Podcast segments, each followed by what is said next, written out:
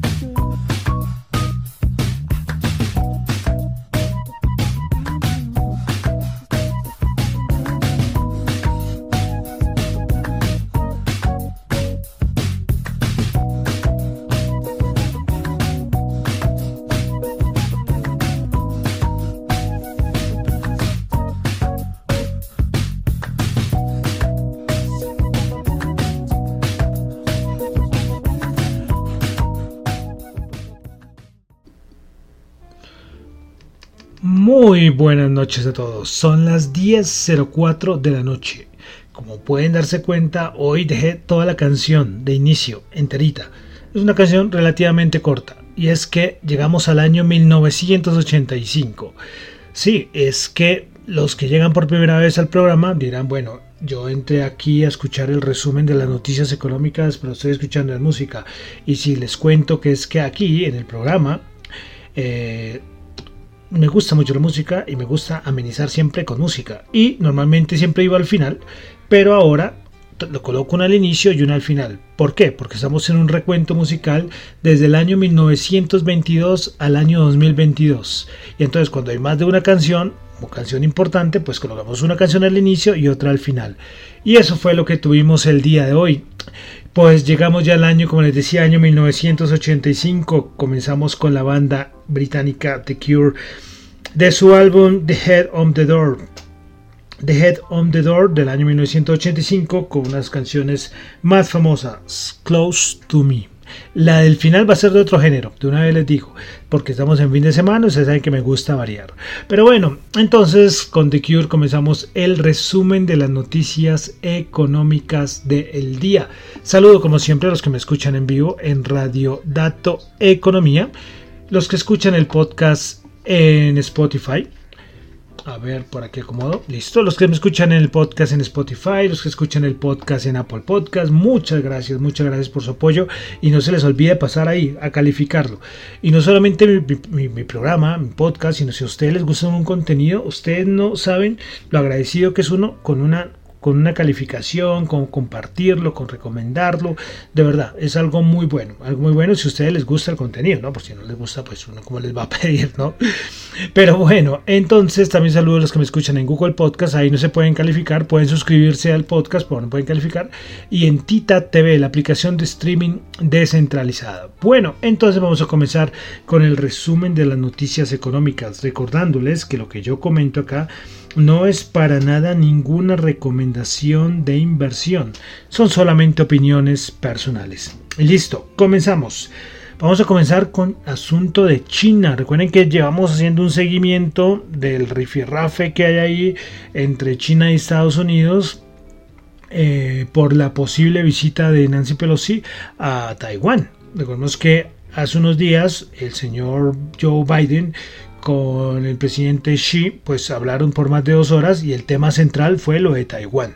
Pues bueno, hoy se han visto videos de parece entrenamientos por parte del ejército chino cerca a Taiwán. Bueno, la cosa ahí está eh, delicadita, eh, delicada. Eh, respecto a esto, el ministro de Relaciones Exteriores ruso, Lavrov, dijo que apoya la política de una sola China cuando se trata en el tema de Taiwán. Entonces que Rusia con cualquier cosa respecto a Taiwán va a apoyar a China. Entonces seguimos, seguimos ahí pendientes, no sabemos. Recuerden que yo les había dicho que pensé que primero se iba a estar el conflicto de Taiwán que algún otro conflicto, como por ejemplo el de Ucrania, pero miren, pero entonces seguimos ahí pendientes. Puede ser que no pase nada, puede ser que la cosa siga ahí calmadita, pero es mejor estar ahí pendientes, ¿no? Bueno, respecto a China, eh, hubo una reunión donde los principales líderes del gobierno chino hicieron una como sus opiniones respecto a cómo estaba la, economía. Esta reunión es la reunión de Polit, Politburo. Bueno, me perdonan si pronuncié mal. Pues bueno, eh, y la evaluación que dieron todos estos líderes chinos fue una evaluación bastante pesimista respecto al crecimiento económico.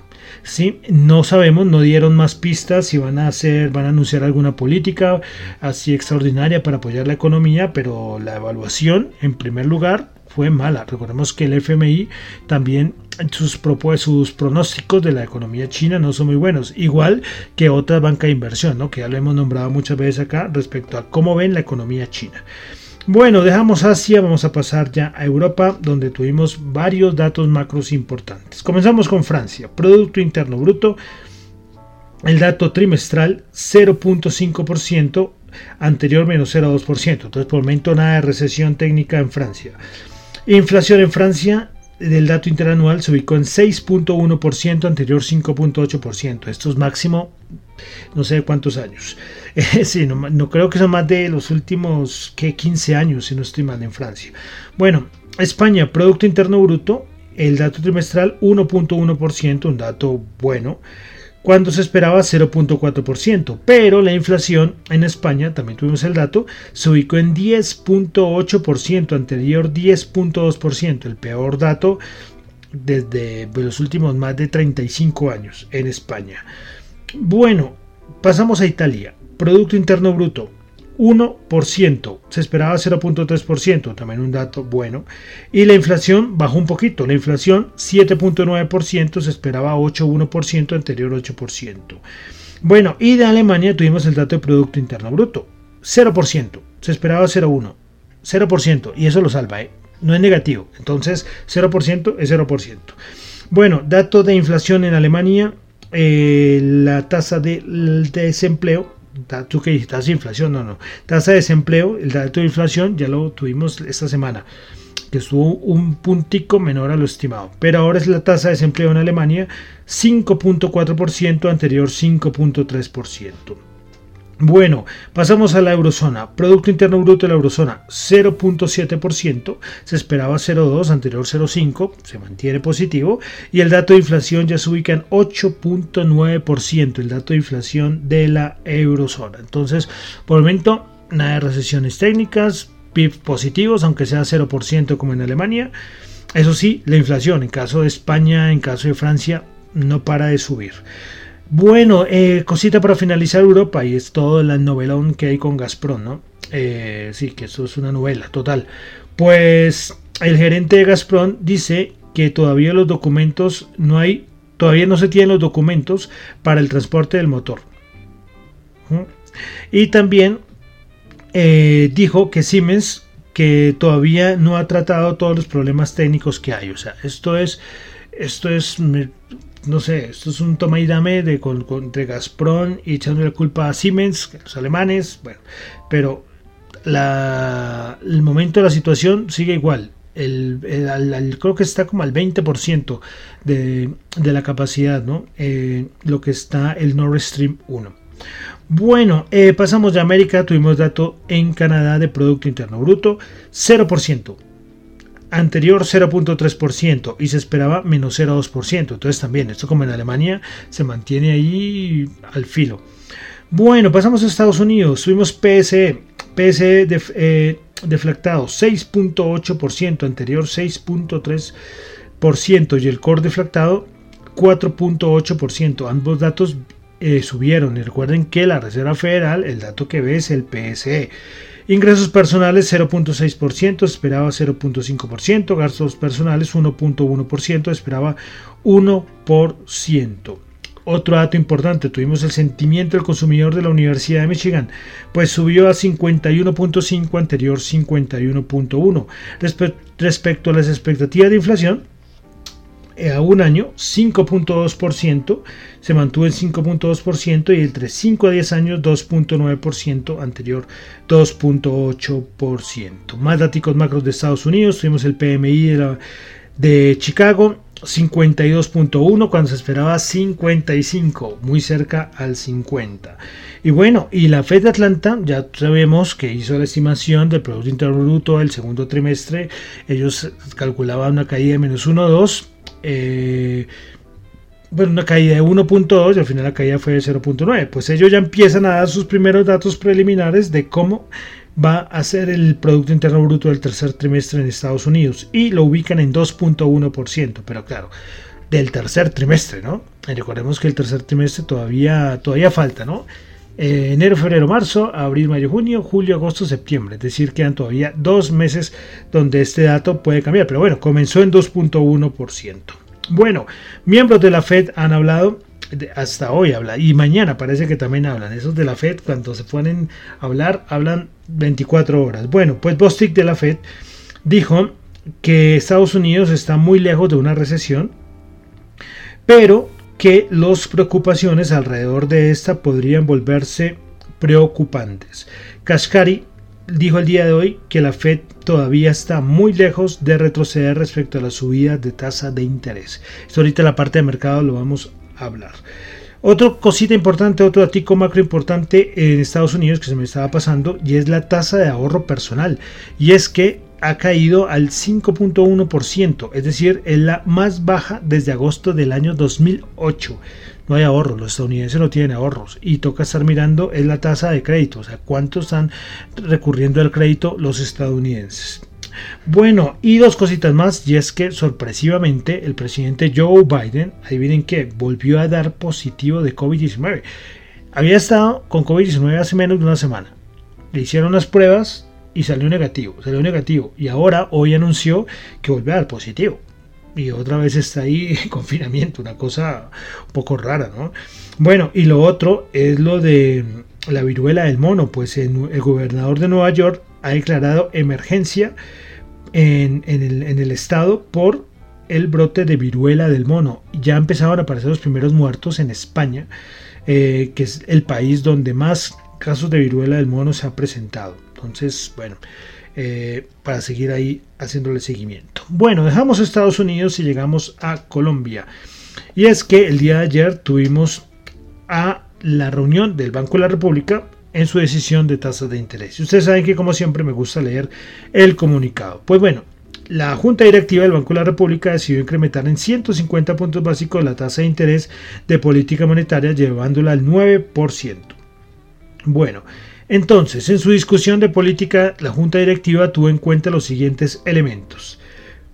Bueno, primero, seis miembros votaron a favor de esta decisión y un director votó por un incremento de 100 puntos básicos. Esto mucho hablan de 100 puntos básicos. No sé si fue no, no creo que haya sido sorpresa para el mercado, pero sí algunos se atrevían a decir de solamente una subida de 100 puntos básicos. Pues bueno, en su discusión de política, la Junta Directiva tuvo en cuenta los siguientes elementos. Bueno, la tasa de inflación anual registró un incremento al pasar de 9.1 a 9. de 9.1 en mayo a 9.7% en junio. La inflación básica sin alimentos ni regulados aumentó de 5.9 a 6.1 entre estos mismos meses. El otro punto, las expectativas de inflación siguen aumentando. La encuesta mensual del Banco de la República a los analistas económicos arrojó que entre junio y julio las expectativas de inflación para 2022 incrementó de 8,6% a 9,2% y para 2023 entre 4,7% y 5,2% según la mediana de la muestra. Siguiente punto, el exceso de demanda se mantiene con una actividad económica que continúa fuerte. El equipo técnico revisó al alza el pronóstico de crecimiento para 2022 de 6,3% a 6,9%. ¿Recuerdan el dato también que era cercano al 6 por parte del Fondo Monetario Internacional? El Fondo, Monetario Internacional. Pues bueno, entonces también el equipo técnico del Banco de la República también eleva el crecimiento, su estimación de crecimiento para la economía colombiana. Y siguiente punto, la inflación mundial ha seguido aumentando y ha adquirido mayor persistencia. Al mismo tiempo, han, seguido, han surgido temores de una recesión global que han generado gran volatilidad en los mercados financieros. Entonces, con la decisión adoptada, la Junta Directiva continúa con el proceso de ajuste de la política monetaria que garantice el retorno de la inflación a la meta del 3% en el mediano plazo. Para ello tomará las decisiones que considere necesarias con base en la nueva información disponible. Entonces, eso fue el comunicado. Comunicado más bien cortito. Eh, subía entonces de los 150 puntos básicos. Eh, la inflación es el principal driver de todas las decisiones del Banco de la República aumento de la estimación del crecimiento económico para Colombia y haciendo énfasis en que eh, empiezan a surgir temores de recesión global. Bueno, entonces esa fue la lectura del comunicado por parte del Banco de la República, que saben que siempre me gusta, siempre me gusta darle un repasito, ¿no? No solamente quedarnos con que subió 150 puntos básicos, sino ver los puntos del comunicado. Bueno, seguimos en Colombia. Tuvimos tasa de desempleo en Colombia el mes de junio del año 2022, 11.3%, en menor si lo comparamos respecto a junio del 2021 cuando fue de 14.6%. Bueno, principales eh, ciudades con mayor nivel de desempleo. Primer lugar, Arauca 27,8, Mocoa 24,7 y Puerto Carreño 22,9. Las de menor desempleo, Leticia 10,1. San José del Guaviare 9.4 y San Andrés 5.7 de desempleo. Entonces fue el dato de desempleo de por parte del DAN.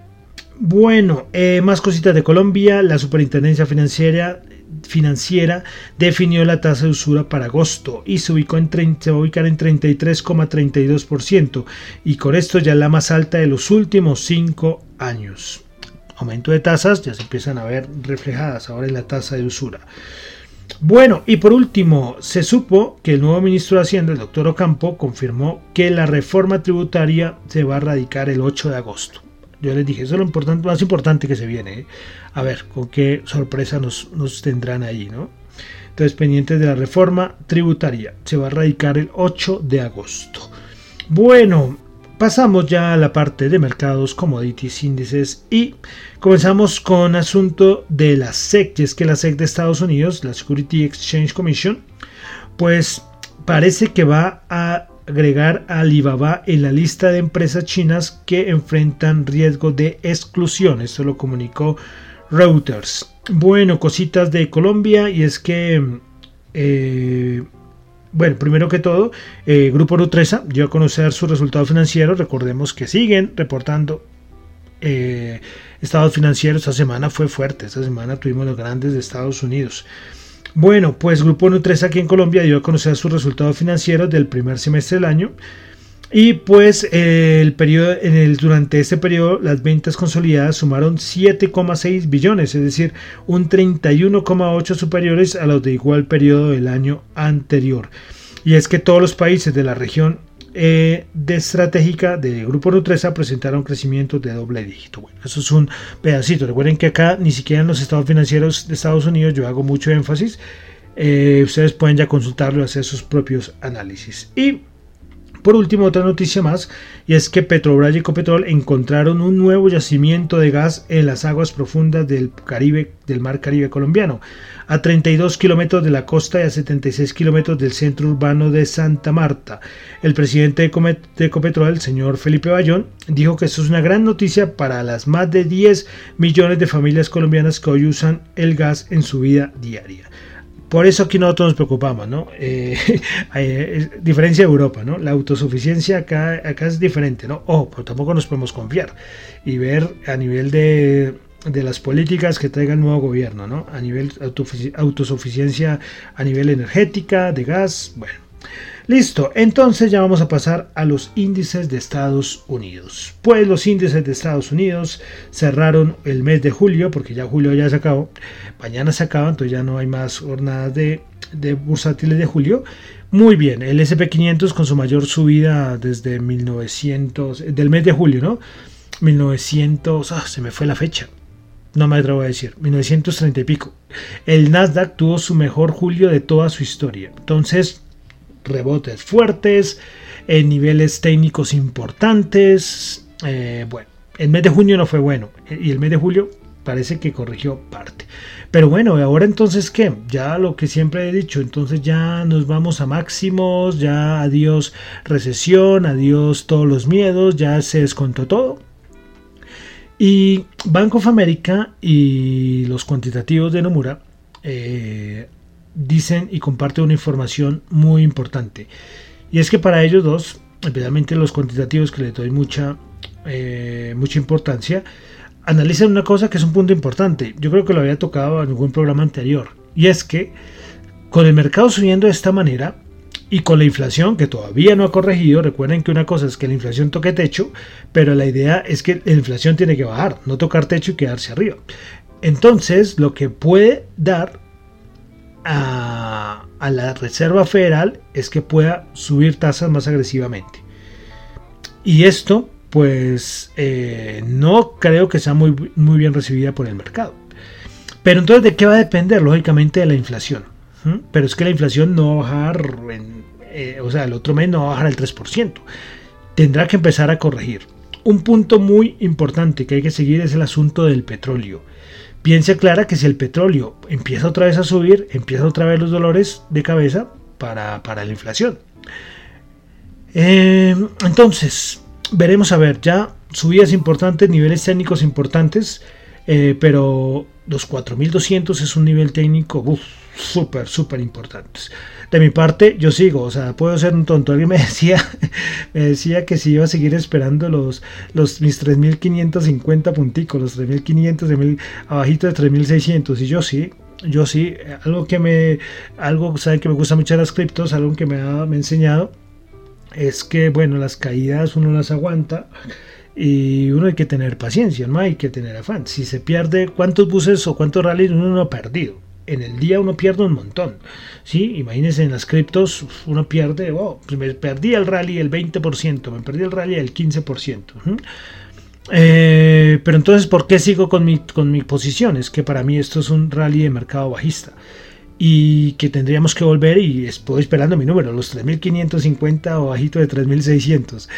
Y, y, y bueno, no lo descartamos. Como les digo, es que nadie tiene la bola de cristal. Nadie tiene la bola de cristal. Entonces puede alguien coger y decir que ya, ya vamos para máximos y puede ser que ocurra. Yo solamente les traigo acá las opiniones y los análisis, mis, opiniones lógicamente, pero también de banca de inversión y de, y de otras de otros analistas, ¿no? Entonces, bueno, eso es lo que tenemos, subidas importantes y como les digo, fue un mes de julio, pero poderoso, buenísimo para los índices de Estados Unidos. Bueno, ustedes saben que los fines de semana, eh, cuando hago el programa sábado y domingo, no me gusta ver, analizar cuáles fueron los que más subieron, los que más bajaron, no, solamente hago el repaso de a nivel general. Bueno, entonces, ¿qué pasó el día viernes, el día ayer? El Dow Jones subió 315 puntos, 32.845,09%. El Nasdaq subió 228 puntos, 1,8%, 12.390. El SP500 subió 57 puntos, 4.130, subió el 1.4%. Entonces, como podemos ver, lo que es el NAS del SP500 en niveles súper importantes, ¿eh? súper importantes. Veremos a ver si se aguanta un poquito más eh, a los a los 4200, no sé si aguantará hasta allá el SP500. Eh, bueno, como les digo, nadie tiene la bola de cristal, pero toca estar muy pendientes de lo que pase con la inflación. Que si la inflación empieza a bajar como quiere la Reserva Federal, pues la Reserva Federal no va, no va a tomar medidas importantes, ¿no? Pero si la inflación sigue muy arriba y con el mercado por allá tranquilo y subiendo, pues no descartemos otra vez subidas de 75 puntos básicos. Bueno, entonces eso es lo importante respecto a los índices. Veremos a ver qué nos trae este mes de agosto. Hay algo curioso el mes de agosto y es que ahí volumen puede llegar a bajar un poco. ¿Por qué? Porque en Estados Unidos están en verano. Antes era más, ¿no? Ustedes ven los históricos de los volúmenes. Antes era mucho más, eh, pero ahora baja un poquito, pero no tanto como antes. Bueno, pero entonces miremos a ver cómo cerró el VIX. El VIX con todo este, con todo este mes de julio tan alcista. Terminó en 21,3. Y además terminó en una zona ahí, al límite de perder los 20. ¿eh? Que recuerden que por debajo de 20 es tranquilidad. Pero tranquilidad, tranquilidad. bueno, el dólar, el índice dólar 105,8, no veíamos en 105 desde finales de junio, inicios de julio, el DXY. La rentabilidad del bono de los Estados Unidos terminó el mes de julio de 10 años, terminó en 2,65, nada que baja de los 2,6. Y el euro, miremos el euro de una vez. El euro, el euro terminó en 1,02. También, bueno, un respirito, no muy grande, pero un respirito de alejarse de la paridad. Bueno, Bolsa de Valor de Colombia, también solamente vamos a, repasar cómo cerró el Colcap. El Colcap cerró el día de ayer bajando 24 puntos, el 1,8% bajó 1295. Eh, había tenido una semana también buena, pero no alcanzó a cerrar la semana de una manera alcista. Bueno, vamos a ver los el petróleo y el oro, que son los commodities que siempre revisamos. El oro, que también tuvo al final las últimas semanas, los últimos días mejor, tuvo una, recuperación. Recuerden que había descansado a perder los 1700. Pues 1764 dólares la onza. Y vamos a mirar el petróleo. Como les digo, el petróleo va a ser muy importante. A ver qué hace el petróleo. Como les digo, es que se vuelve a disparar el petróleo y otra vez vienen las preocupaciones de inflación. Pues bueno, el WTI 98.3 y el Brent 104. El dólar en Colombia 4.300 alcanzó a negociarse por debajo de los 4.300 el día de ayer, pero cerró la tasa representativa del mercado en 4.300, bajando 75 pesos. También eh, recuperación, ¿no? Recordemos que había alcanzado a llegar a los 4.600 y pico y está en 4.300.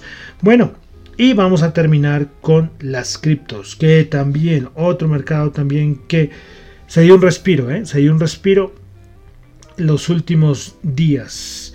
Pues el Bitcoin, últimas 24 horas bajando 0,1%, Ethereum bajando el 0,5%, BNB bajando el 1,1%, Ripple subiendo el 6%, Cardano subiendo el 1,7%, Solana subiendo el 3,1%, Dogecoin subiendo el 1,7%, Polkadot bajando el 2,2% y Matic baja, subiendo el 4,5%. Ahí los criptoactivos más importantes por market cap. Bueno, y entonces ya, con esto terminamos por el día de hoy, sábado, el resumen de las noticias económicas. Ya Listos, preparados para ya comenzar una nueva semana y un nuevo mes, el mes de agosto. A ver qué, nos traerá este mes. Bueno, y entonces termino recordándoles que lo que yo comento acá en el programa no es para nada ninguna recomendación de inversión, son solamente opiniones personales. Si yo lo que les digo acá les sirve para su análisis, maravilloso, maravilloso. Bueno, entonces me despido, mi nombre es John Torre, me encuentran en Twitter en la cuenta arroba John en la cuenta arroba Dato Economía, para asuntos de la emisora Radio Dato Economía arroba gmail.com y en Twitter la emisora está como arroba datoeconomía R. Y bueno, yo les dije que íbamos a terminar con musiquita y vamos a terminar con un ritmo totalmente diferente a lo que comenzamos. Y además es que estamos en, en, fin, de, fin de semana. Y en fin de semana vamos a recurrir un poco a la música, música latina. Y es que en el año 1985, que es el año en que estamos, eh, se lanzó un álbum que, que se dio a conocer al dominicano Juan Luis Guerra. Yo creo que este señor, este cantante, lo conocen, lo conocen todos, ¿no? Ya cuántos años de vida artística, más de 30 años. Todo un fenómeno de la música latina. Pues bueno, entonces este año eh, sacó su álbum Mudanza y Acarreo. Ahí hay un montón de temas que siguen sonando. 30, 37 años después siguen sonando. Y pues de este álbum vamos a tomar uno que es de los más conocidos. Bueno, entonces terminamos el resumen de las noticias económicas del día de hoy con el señor Juan Luis Guerra y su canción Ella dice. Muchísimas gracias.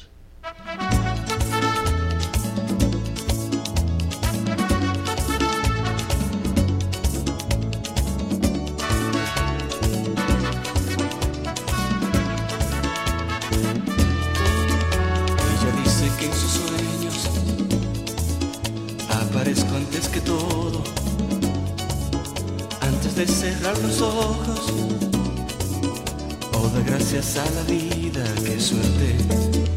Él me dice que en sus sueños soy rocío que se esconde como la primera noche, como el día que despierta y se duerme. Él dice que me quiere, ella dice que me quiere, que si mi amor se muere, que si mi amor se muere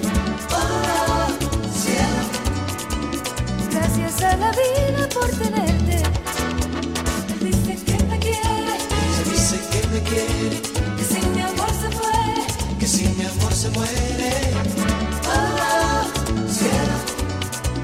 Lo mejor ha sido conocerte.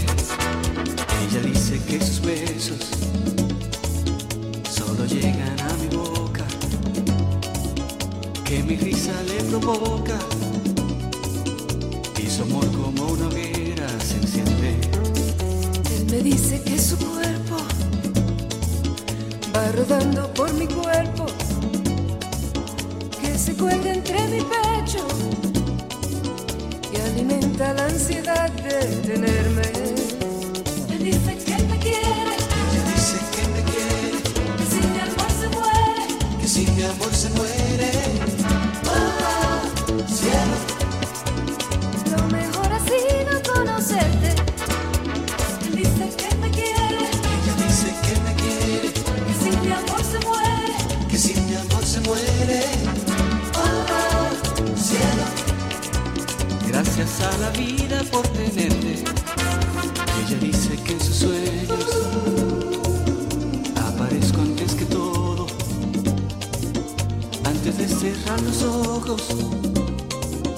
O da gracias a la vida, que suerte.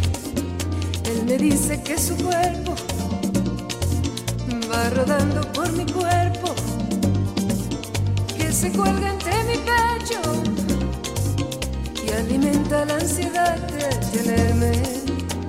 Él dice que me quiere. Ella dice que me quiere. Que si mi amor se muere. Que si mi amor se muere.